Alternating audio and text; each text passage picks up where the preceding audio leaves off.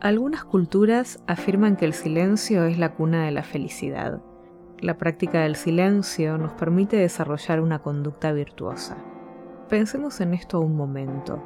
Cuando hay silencio, no hay hostilidad, no hay ansiedad, no hay palabras de sobra.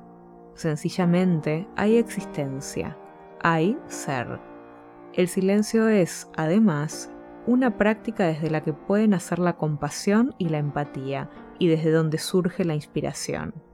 El silencio es algo tan pequeño, tan simple, algo que podemos brindarnos a diario sin mayores requerimientos y cuyos resultados a mediano y largo plazo son magníficos. Nos hace más observadores, compasivos, empáticos. Podemos practicar desde allí ahimsa, esto es, la no violencia activa.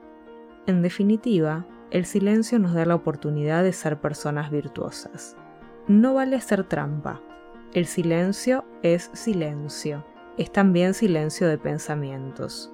Para practicar todo esto, podés hacer algunos ejercicios de respiración y podés focalizar tu atención en el sonido del aire al inhalar y exhalar. También podés observar la llama de una vela o podés escuchar sonidos de la naturaleza. La práctica del silencio es expansiva. El silencio introspectivo es la cuna de la felicidad entre otras cosas maravillosas.